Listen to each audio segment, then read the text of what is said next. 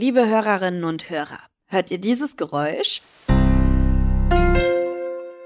Dann folgt Werbung. Ihr kennt ja den Deal. Ihr könnt den Podcast kostenlos hören, dafür gibt's ab und zu Werbung. Und jetzt? Los geht's! Geolino Spezial, der Wissenspodcast für junge Entdeckerinnen und Entdecker.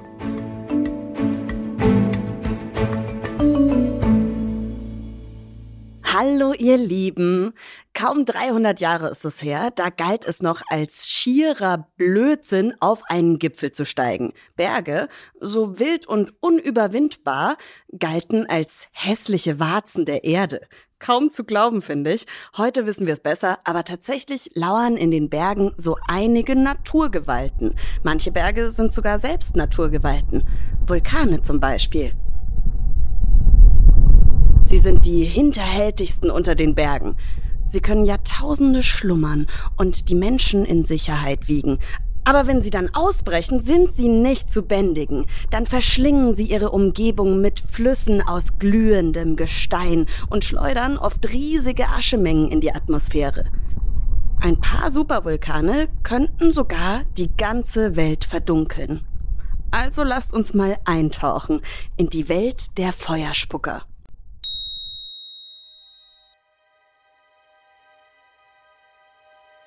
Im Yellowstone Nationalpark schläft ein Ungeheuer und das jetzt schon seit 640.000 Jahren. Inzwischen hat eigentlich auch niemand mehr Angst vor ihm. Wapitis, Gabelböcke und Streifenhörnchen springen fröhlich auf ihm herum. Schwarzbären tapsen über seine bewaldete Oberfläche. Auch Millionen von Touristen halten sich nur lachend die Nase zu, wenn sein schwefeliger Atem aus 1000 Löchern dringt. Neugierig wandern sie um die Wasserlöcher, die durch seine Hitze blubbern, fotografieren das Farbenspiel auf seiner Haut. An vielen Stellen leuchtet die gelb oder blau, an anderen weiß oder rötlich-braun.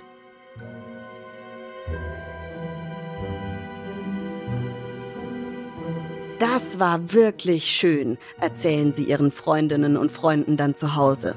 Aber niemand sollte sich täuschen. Wenn das Ungeheuer erwacht, wird es nicht mehr so schön oder lustig sein. Mit unvorstellbarer Wildheit wird es dann alle Tiere in seiner Nähe erschlagen, verbrennen oder ersticken.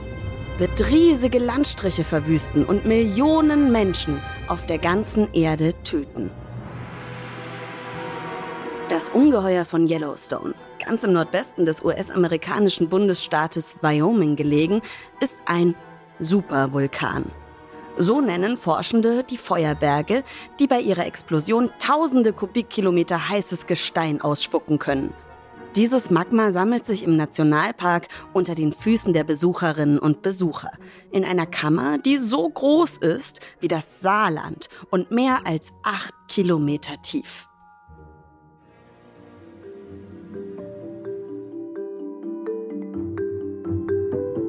Zum Glück explodieren solche Supervulkane sehr selten.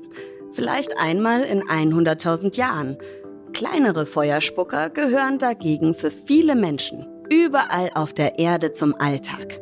Sage und schreibe 1000 Vulkangebiete zählen Forscherinnen und Forscher heute weltweit. Aber wie kommt es eigentlich dazu, dass die Erde plötzlich aufreißt und Feuer speit? Um das zu verstehen, müssen wir unter die Erdoberfläche schauen. Dort ist unser Planet nicht kühl und fest, sondern tausende Grad heiß. Ein Gemisch aus Stein und Metall, das brodelt wie kochendes Wasser und in riesigen Strömen im Kreis herumfließt. Auf dieser heißen Suppe treiben die oberen Erdschichten wie Flöße. Auch die Erdkruste, auf der sich unsere Kontinente und Ozeane befinden.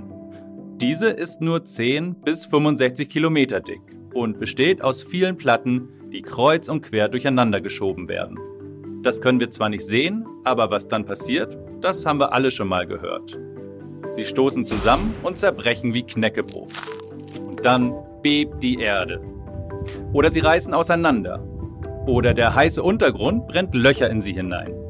In all diesen Fällen entstehen Lücken in der Erdkruste und durch die kann das flüssige Gestein aus dem Inneren nach oben schießen. An den Ausbruchsstellen wachsen dann Kegel, oft sogar ganze Inseln. Hawaii oder die Kanarischen Inseln sind durch Vulkane entstanden. Auch Island wächst heute noch. Die Insel liegt nämlich auf unterschiedlichen Erdplatten, die sich voneinander entfernen. Und quer durch Island läuft ein gewaltiger Riss, der immer wieder durch Magma aus dem Erdinneren verschlossen wird.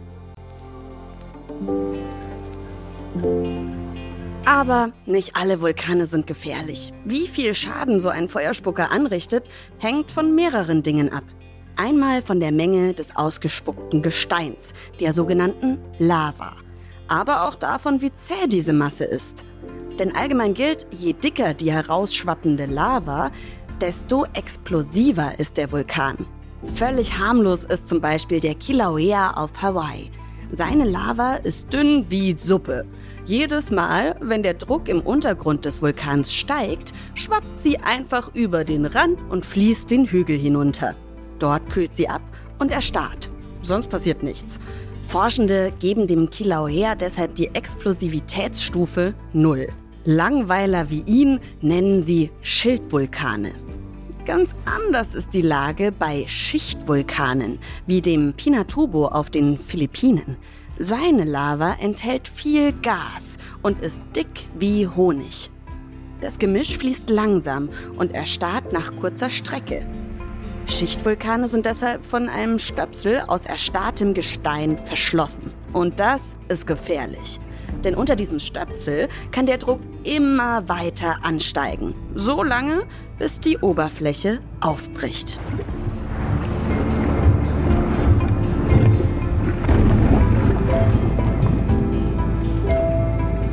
Was dann passiert, könnt ihr beobachten, wenn ihr eine Sprudelflasche schüttelt und den Verschluss aufdreht. Das gelöste Gas entweicht schlagartig. Wie das Wasser in der Flasche, so sprudelt die Lava nach oben und zerreißt den Deckel in viele Stücke. Dann ist die Katastrophe da. Gesteinsbrocken fliegen in die Höhe und regnen in der Umgebung herab. Lavamassen fließen den Berg hinunter, sogenannte pyroklastische Ströme aus heißem Gas und Staub rasen mit bis zu 400 Kilometer pro Stunde über die Umgebung.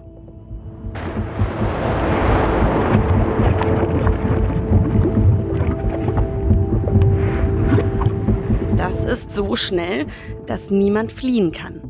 In eher kühlen Gegenden wie Island lassen die Vulkane auch Eismassen schmelzen und lösen Schlammlawinen aus. Noch gefährlicher als all das ist aber oft die ausgespuckte Asche. Sie schneit in der Umgebung herab und erstickt Pflanzen und Tiere. Bei heftigen Explosionen wird sie sogar Kilometer hoch in die Atmosphäre geschleudert und von Winden Tausende von Kilometern weit fortgetragen. Das ist im Jahr 2010 beim Ausbruch des isländischen Vulkans Eyjafjallajökull passiert. Er hat die Luft über Europa so sehr verschmutzt, dass die Fluggesellschaften über Tage hinweg viele Flüge streichen mussten. Die Sorge war, dass Ascheteilchen die Triebwerke der Flieger verstopfen könnten. Nach dem Ausbruch des Pinatubo 1991 fielen sogar die Temperaturen auf der ganzen Erde um ein Grad. Denn die Asche hat das Sonnenlicht blockiert, wie ein Schirm. Eyjafjallajökull und Pinatubo haben auf der Explosivitätsskala die Stärke 4 und 6. Aber gegen den Ausbruch eines Supervulkans mit der Stärke 8 wäre auch das nichts.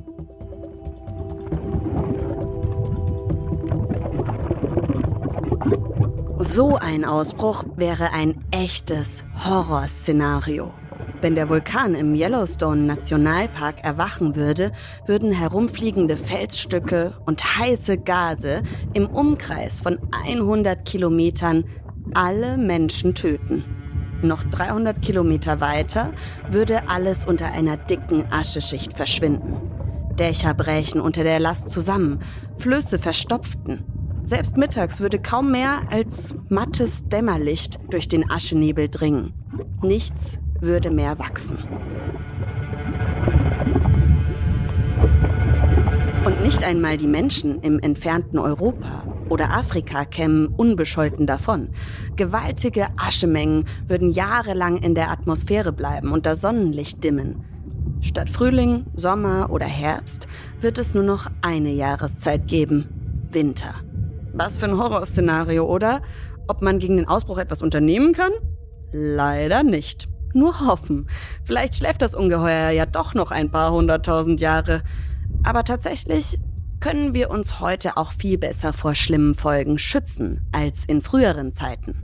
Wissenschaftler und Wissenschaftlerinnen kennen die Warnzeichen, die einen Ausbruch ankündigen. Sie registrieren, wenn sich die vom Erdboden abgestrahlte Wärme verändert, es Erdbeben gibt oder Gase austreten. Manchmal hebt sich vor einem Ausbruch auch die Landschaft um ein paar Zentimeter.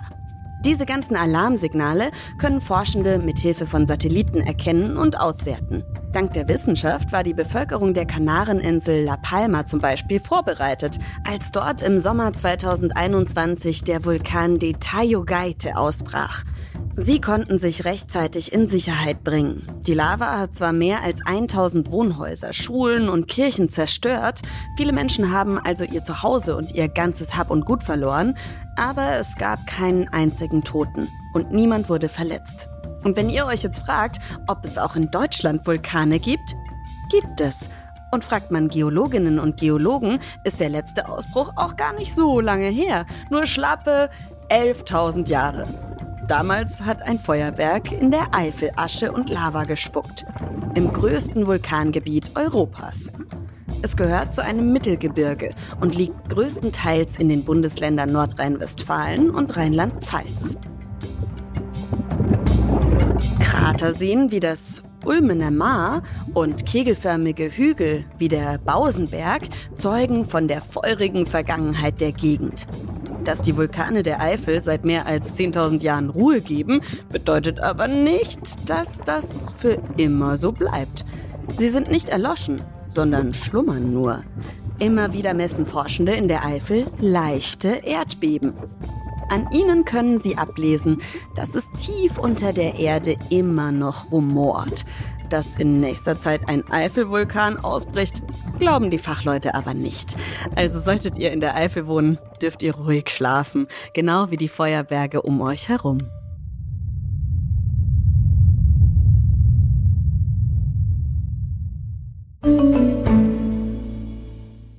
Passend zu dieser Folge empfehle ich euch eine unserer beliebtesten Anleitungen auf geolino.de. Mit unserem Backpulver-Vulkanexperiment bringt ihr nämlich einen ausbrechenden Feuerwerk in eure eigenen vier Wände.